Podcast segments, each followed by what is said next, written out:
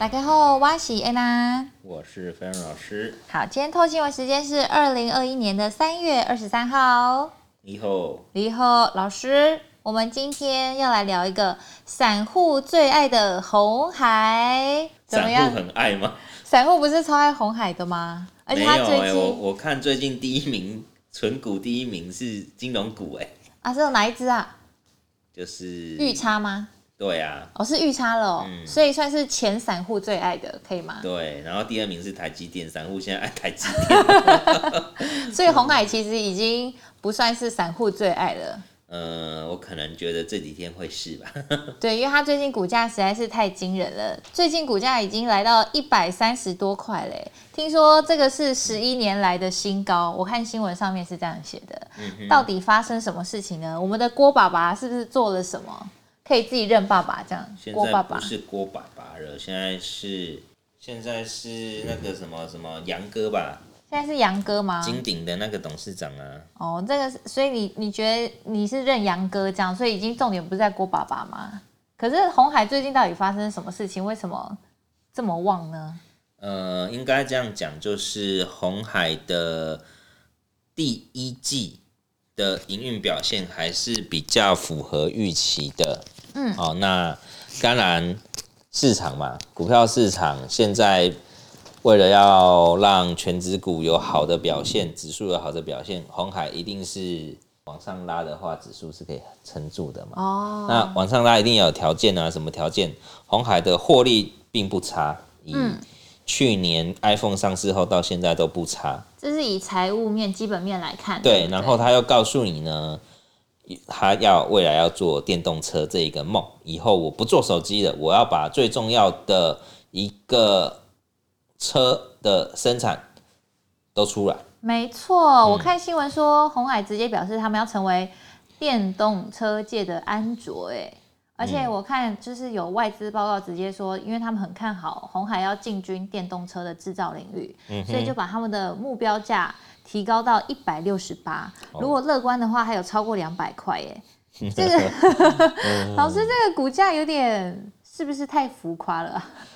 我觉得这个就跟二零一八年有个外资把红海喊到两百多块一样，然后喊的结果是过一年就消失了。哦，所以其实外资报告大家还是参考参考。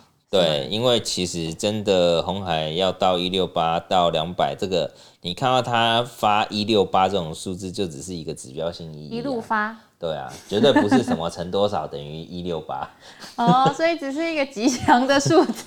对，可是未来电动车这个算是一个新兴的产业吧？对，我觉得红海它往这个方面布局绝对没有错，因为他提到嘛，他的电动车其实是在二零二三年的第四季才会看到雏形，然后二零二四年开始接单，二零二五年呢，它就可以正式量产，哦，所以现在股价你不觉得未来四年的事情现在反应多半都是一个题材效应吗？对啊，就是喊一个题材，嗯、算是做梦吧，做梦的行情。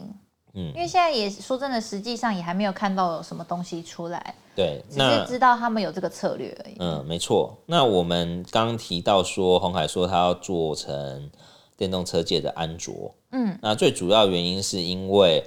红海啊，它过往就是一个 PC 起家的组装公司。嗯，那他认为，只要把车子做成模型化之后，他也有能力哦，他也有能力来去做变动。也就是说，未来的车子跟以前不一样。以前呢，你只能选配内件。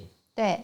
现在呢，你可能可以选配所有的配饰，哦，就可以客制化，按照你自己的喜好。只是这个客制化不是消费者，是车厂，嗯，或者是你是一间新创公司，你去跟红海嗯讨论你要什么方案，红海他帮你做，帮你贴牌做这件事情。所以其实红海来讲，他们的生产的成本可以降低，嗯，然后又可以去满足客户不同的需求。对。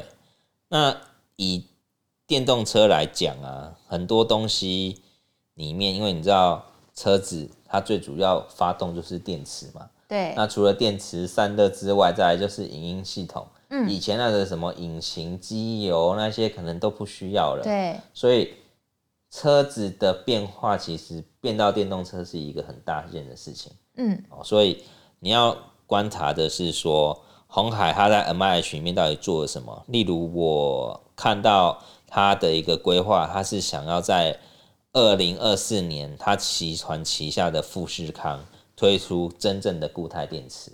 嗯，那这个固态电池呢，它总共开发四种极具的客制化电池给客户去做使用，包含它可以做前置电池跟后置电池。嗯，哦，那因为电动车的改变哦，里面像什么整车的动力啊、悬吊啊、轮胎啊，其实它过往没有经验嘛。那他跟玉龙集团结合，玉龙集团以前就有这种组装的经验哦，所以其实，在组装这部分，他们是有找到玉龙集团来帮忙。对，所以他只要把模板 package 好之后，以后我要 A 套加 B 套加 C 套组成一台车，或是我要 D 套、E 套、A 套再组一台车，就很容易，弹性很高。对，所以以后它可能会变成个人电脑一样。哦，就是随随便你们客户可能有什么想要，比如说 A 加 B 啊加 D 都可以。对，反正就是我红海都做得出来。没错。这样听起来，我觉得商机蛮大的啊。对，但这样的商机你要去了解它的主要客群是谁哦。举例来说，它第一个找的主要客群，以下来说就是中国的自主品牌。嗯。哦，那中国自主品牌它主要就是一站式的解决方案，它可能没有工厂。嗯。哦，但是它。想要做汽车，所以他请红海帮忙哦，来去设计一站式的车体规划。嗯，那红海就只负责去做整车的接单订单。哦，那整个维修啊，或者是模组化的开发，全部还是交由中小型车厂。嗯，那中小型车厂这样的好处是什么？以前你要开发一台车是要四到八年的时间。但是红海用这个 package 去变一百种 package 之后，它开发的时间成本就是完全往下降，这样可以缩短那个年开发的年限。对，那另外一种状况就是，应该车子都长一样，就里面的什么性能什么。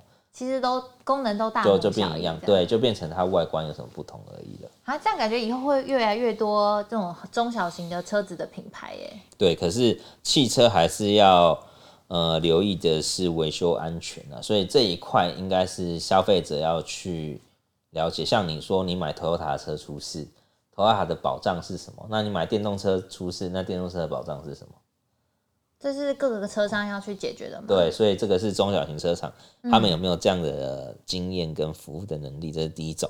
那第二种是科技创新公司，嗯，例如 Uber 跟 Amazon，嗯，那 这两个公司呢，它主要做的就是自驾的电动巴士跟商用的货车。对对，如果红海这样的模型符合他们的需求，他们采用度也是帮红海。哦，做到全球，他说二零二五年一千万里面，他要拿到十趴，一百万的一个订单，这样子。这算多吗？呃，我觉得还很少，还算少。对，因为二零二五年也不是电动车，因为全球车市一年大概就是九千万台嘛。嗯，对，那九千万台你开出一千万台的电动车的话，其实是不多的哦。占比可能还非常的低，对哦。那电动车真的要普及，可能是二零三零到三五。哦，可是这样听起来很像是这些新创公司或是中小型车厂，他们只是把工厂很像放在红海底下，嗯、对他们可能做设计，或者是跟红海去做一个呃合作研发这样子。那对于大型车厂呢？那大型车厂可能像 T 牌啊、V 牌啊，他们对于是。整个电动车的开发平台里面去提供专用的零组件跟模组化，嗯，也就是以前可能你一个车的零号件，哦，一个车的零号件，它都是找不同家去做生产，嗯，但是现在它可能直接找红海，它就可以直接拿到这一套的 package。哦，所以等于这样会不会变成到时候红海又等于是制造厂商独大？有可能，有可能，因为它就是要符合它这个平台才可以出货。哎，怎么办？老师，我觉得红海现在这个策略听起来很厉害，很厉害。对，对 我听了我都想买。所以听完之后，股价就先涨。对对对，所以这其实就是一个做梦的感觉。我懂了，我懂了。嗯、所以其实电动车产业，因为在未来，我相信已经是被市场肯定说它是一个值得关注的产业嘛，不然不会这么多大厂都陆陆续续投入资源，对不对？对的。那老师，我可以偷偷问一下，有哪些公司可能跟红海一样，未来也是可以？值得多多关注呢。呃，以红海来说，其实他们有结合几个公司在做测试的。嗯，例如是他们的供应商吗？对，他们供应商，他的子公司，嗯、例如最近涨很凶的广宇。广宇，广宇是做什么的？连接器的。连接器。那未来他就要做的就是电动车的连接线束。嗯。哦，那连接它相关的应用别，所以市场上还要去算，它一台线一个线束卖十万。乘以一百万台车，然后毛利率十八趴之后，它可以赚多少钱？这个也太好算了吧？嗯，这只是一个估算了，我相信最后不会那么简单了。哦，然后再来做铝合金的红准，红准啊，因为红准未来可能也不接 iPhone 了嘛，那慢慢慢慢就要转车用的一个调式去走。对，哦，零组件外观件，那可成已领先做这一块。对，可成一直都是铝合金这一块特别王者。对。但是可成他没有富爸爸，所以未来车用的订单，可成是压旧的车厂，红海是让红准直接吃 H I。哦、对，红准有富爸爸。哦、对，M I H 哦。好，那再来以盛啊，最近也涨很凶的。